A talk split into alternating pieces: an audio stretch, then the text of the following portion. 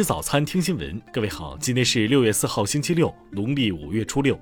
新阳在上海问候您，早安。首先来关注头条消息：甘肃临夏十二岁残疾女孩自述被三人强奸一事，近日在网上热传。举报女生自述，二零二一年七月三十号，她被三名男子强奸，但当地警方未立案。二零二一年九月，临夏市公安局作出刑事复议决定书，维持原不立案决定。同年十一月，临夏回族自治州公安局撤销临夏市公安局的复议决定。但今年四月，临夏市检察院认为本案不构成犯罪，决定对嫌疑人不予逮捕。举报信发布后次日，临夏发布公众号通报。当地成立联合调查组，对事件进行全面调查。三号，当地再次通报称，三名犯罪嫌疑人已刑事拘留，并批准逮捕，同时正对相关责任人员进行调查。听新闻早餐知天下大事。国家卫健委昨天通报，二号新增本土确诊病例二十例，其中北京、上海各八例，新增无症状感染者五十四例。国务院联防联控机制介绍。目前全国疫情呈现稳定下降态势，要强化重点环节和重点场所疫情防控，不断提升常态化疫情防控的精度准度。北京市昨天举行新闻发布会介绍，东城区已连续七天无新增社会面病例，转入常态化疫情防控。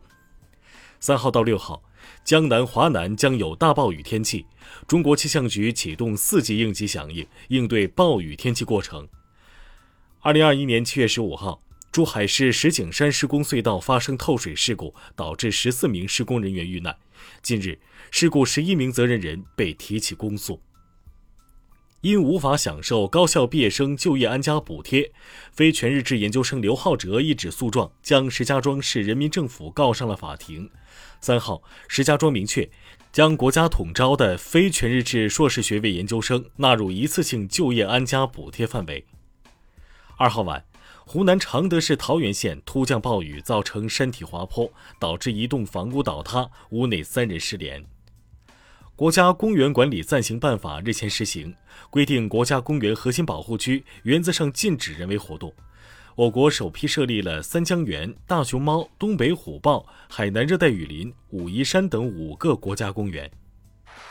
下面来关注国际方面，当地时间二号，乌克兰总统泽连斯基表示。俄罗斯目前已控制乌克兰近五分之一的领土，俄乌两军战线长度超过一千公里，乌克兰每天都会有六十至一百名士兵阵亡。俄罗斯外交部发言人扎哈罗娃昨天表示，已于一号通知美国方面停止两国在文化、科学、教育和媒体领域的合作备忘录。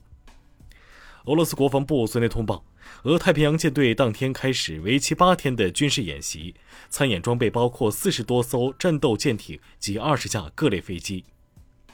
当地时间二号，德国联邦外交部长贝尔伯克表示，乌克兰加入欧盟不会有快速的程序。当地时间三号，德国联邦议会通过宪法修正案，批准一千亿欧元特别国防基金。当地时间二号。美国总统拜登就枪支暴力问题发表公开讲话，他援引美国疾控中心报告说，枪击已成为美国儿童的第一大死因。韩国政府昨天从驻韩美军方面接受了首尔地区龙山基地约五点一万平方米规模的地皮。根据韩美协议，韩国政府一直在推进龙山基地的返还工作，目前已收回百分之三十。美国新任驻韩大使格德堡宣誓就职，此前这一职位已经空缺一年零四个月。下面来关注社会民生。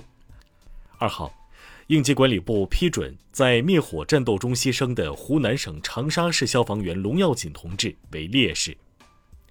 近日。网传一段幺二零求救电话录音，河南大学一名女生与接线员通话近八分钟，或因意识模糊未能精确说出自己的位置，接线员未有效受理，最终女生不幸去世。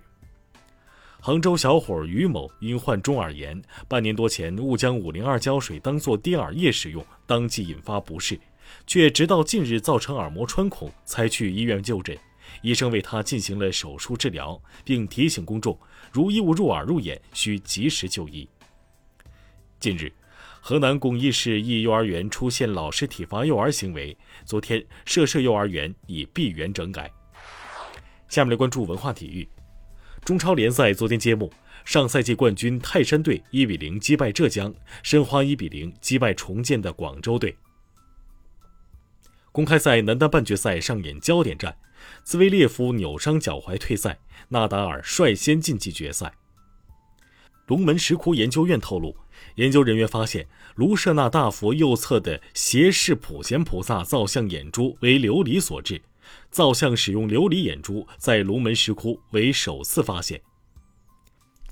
截至三号中午，今年暑期档总票房突破一亿元，《坏蛋联盟》票房领跑。以上就是今天新闻早餐的全部内容。如果您觉得节目不错，请点击再看按钮。咱们明天不见不散。